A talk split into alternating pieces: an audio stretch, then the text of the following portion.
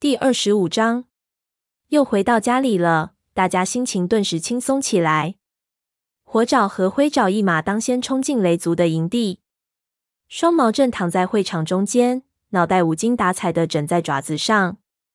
火爪和灰爪刚一进营地，他立即抬起头嗅了嗅空气，大声叫道：“我的孩子们！”他跳起身，经过火爪和灰爪的身边，奔向出现在营门处的搜寻队。幼崽们冲进双毛的怀里，在他身上拱来拱去。他蜷起柔软的身躯，将幼崽们围在怀中，舔舔这个又舔舔那个，嘴里发出满足的呜呜声。蓝星走到凯旋的队伍跟前，深情地看了看双毛和他的孩子们，然后目光转向白风，问：“他们都没事吧？”白风说：“都平安无事。”干得好，白风！整个雷族都以你为骄傲。白风低下头接受了他的赞美，补充说：“但这全归功于我找到的这名学徒。”火爪自豪地昂起头和尾巴，正要说话，这时从会场上传来虎掌愤怒的斥责声。虎掌走到众猫面前，站在族长的身边说：“你们为什么把这个叛徒带回来？”火爪争辩说：“他不是叛徒。”他扫了一眼营地。看见其他的猫都迅速聚集到会场来看望幼崽，并向搜寻队道贺。一些猫发现了黄牙，眼睛瞪着他，嘴里发出仇恨的低嘶声。长尾喝骂道：“他杀死了斑叶。”灰爪猜测说：“看看斑叶爪子中间的毛吧，你会发现那些鬃毛是爪脸身上的，而不是黄牙身上的灰毛。”蓝星向鼠毛点点头，后者冲出猫群。直奔等待黎明下葬的斑叶尸体停放的地方。当他返回的时候，全族都静静的等着，气氛十分紧张。鼠毛奔回会场，喘着气说：“灰爪说的没错，袭击斑叶的不是一只灰色的猫。”猫群中顿时响起一片惊讶的议论声。虎掌大声说：“但这并不表示他没有协助抢走这些幼崽们。”火爪疲惫之余，声音显得十分不耐烦。大声说：“没有黄牙，我们就永远也找不到这些幼崽了。”他知道是影族的一个武士偷走了幼崽。当我找到他时，他正在寻找他们。他是冒着生命危险返回影族营地的。是黄牙想出了这个战斗计划，我们才能够进入影族营地，才有机会打败断心。众猫听了火爪的话，都大为吃惊。白风说：“他说的没错。”黄牙是我们的朋友。蓝星看着火爪的眼睛，喃喃地说：“听到这些，我很高兴。”猫群中只听双毛焦急地问：“断心死了吗？”白风告诉他：“没有，他逃走了，但是他永远也不可能再领导影族了。”双毛松了口气，转头又去安慰他的孩子们。白风瞅着蓝星：“我向影族立下保证。”保证我们在下个月以前和他们和平共处。他解释说，断星的统治给他们的族群带来一片混乱。蓝星点点头，赞同地说：“这是个明智而慷慨的提议。”说完，他走到黄牙面前。当蓝星用鼻子轻触黄牙蓬乱的皮毛时，黄牙低下头去。蓝星说：“黄牙，我希望你接替斑叶做雷族的巫医。”其他的猫议论纷纷。尾巴兴奋地摇晃着，黄牙担忧地环视了一圈猫群，没有作声。双毛瞅了瞅其他的母猫，然后他迎着黄牙的目光，缓缓地点头同意。黄牙尊敬地向双毛低下头，然后对蓝星说：“谢谢你，蓝星。影族不再是我熟悉的那个影族了，雷族现在是我的本族。”看到自己的好朋友从此成为雷族的医生。火爪感到一种无比的满足。接着，他想起半夜站在巫医巢穴门前，柔顺的毛在阳光下闪耀，琥珀色的眼睛发出友善的光芒的动人情景。这一切他再也看不到了。想到这里，他不由得黯然的垂下尾巴。乌爪在哪里？蓝星突如其来的询问，将火爪从甜蜜而痛苦的回忆中拽了出来。虎掌意味深长的巡视着营地，插嘴说。是啊，我的徒弟在哪儿？真是奇怪，他和段心一同消失了。火爪壮着胆子说：“如果你认为他一直在协助段心，那你就大错特错了。虎掌身体一下子变得僵直，眼里射出阴森森的目光。火爪低下头，装出一副沉痛的样子，说：“乌爪死了，我们在影族领地里发现了他的尸体。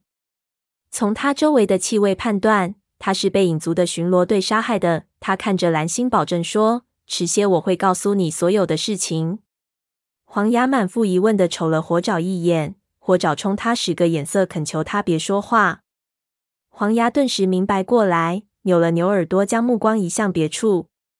虎掌嘶声说：“我从没有说过乌爪是个叛徒。”他顿了顿，装出一副悲伤的样子，转身向众猫说：“乌爪原本会成为一名优秀的武士，他死的太突然了，他的死会令我们难过很长一段时间的。”火爪心中暗想：谎话连篇。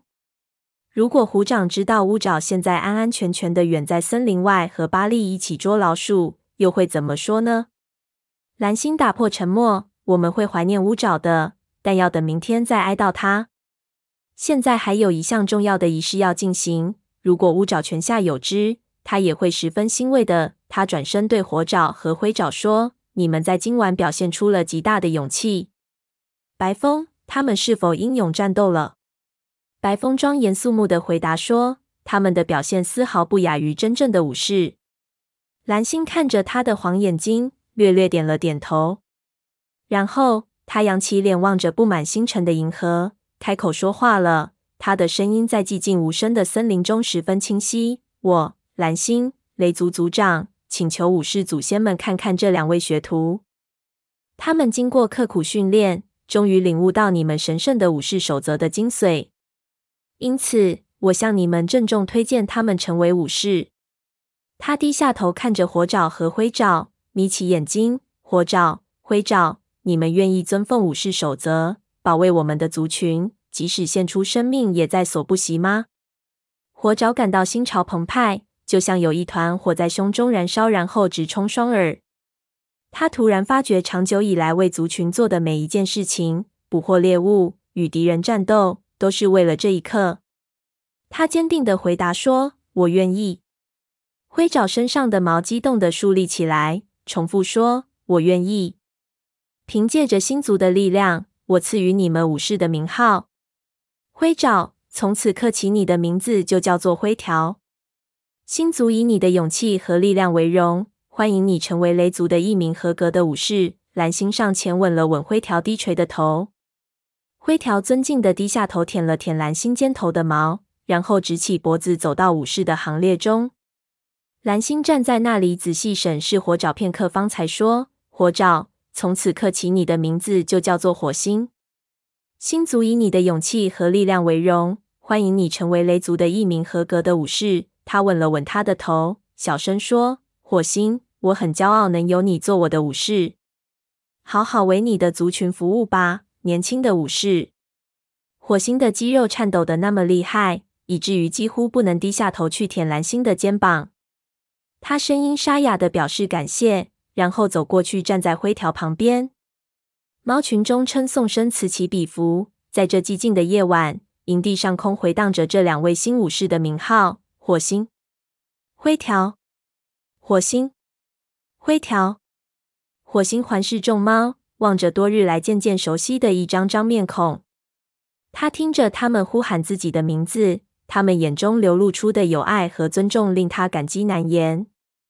蓝星说：“就要进入深夜了，依照我们祖先流传下来的习俗，火星和灰条必须守夜至黎明，期间不能说一句话，在大家安睡的时候，独自为我们守卫营地。”火星和灰条庄严地点了点头。众猫纷纷散去，回到自己的巢穴中。虎掌走过火星身边，在他耳边轻轻说：“别以为你能瞒过我，宠物猫，在蓝星面前可不要乱说话。”火星脊背上掠过一阵凉意。蓝星必须知道虎掌的所作所为。看见虎掌转身走回武士巢穴，火星丢下灰条，独自坐在会场里，自己急忙追赶蓝星。在蓝星的巢穴外。火星追上了他，蓝星，我知道不应当开口讲话，但在守夜开始前，我必须和你谈一谈。蓝星看着火星，摇了摇头，这是一项非常重要的仪式。火星，你可以在明天早上找我谈。火星顺从地低下头。不管怎样，虎掌的问题毕竟不是一夜之间就能解决的。他回到会场中央，坐在灰条身旁，两个朋友相互交换了眼神，但都没有说话。火星仰头望着天上的明月，他的皮毛在清冷的月光照射下闪烁着荧光。雾气阴冷，侵入火星的皮毛，雾气弥漫，将周围的树和灌木都隐没其中。火星闭上双眼，回忆起儿时的梦境。如今，那股冰冷的森林气息已成为现实，武士生涯就铺展在他的眼前。他感到一种说不出的欢快从脚底滋生出来，涌遍全身。接着，他心中一动，睁开双眼，看见从武士巢穴中射来一对金光闪烁的目光。是虎掌。火星毫不示弱，用目光回敬着。他现在是一名武士了。他虽然有了虎掌这样的敌人。但虎掌也同样有了他这样的敌人。火星再也不是几个月前初到营地时那只天真的小猫了。他已经更加高大，身体更加强壮，身手更加敏捷，头脑更加灵活。如果他命中注定与虎掌为敌，那就听从命运的安排吧。火星时刻准备着迎接这项挑战。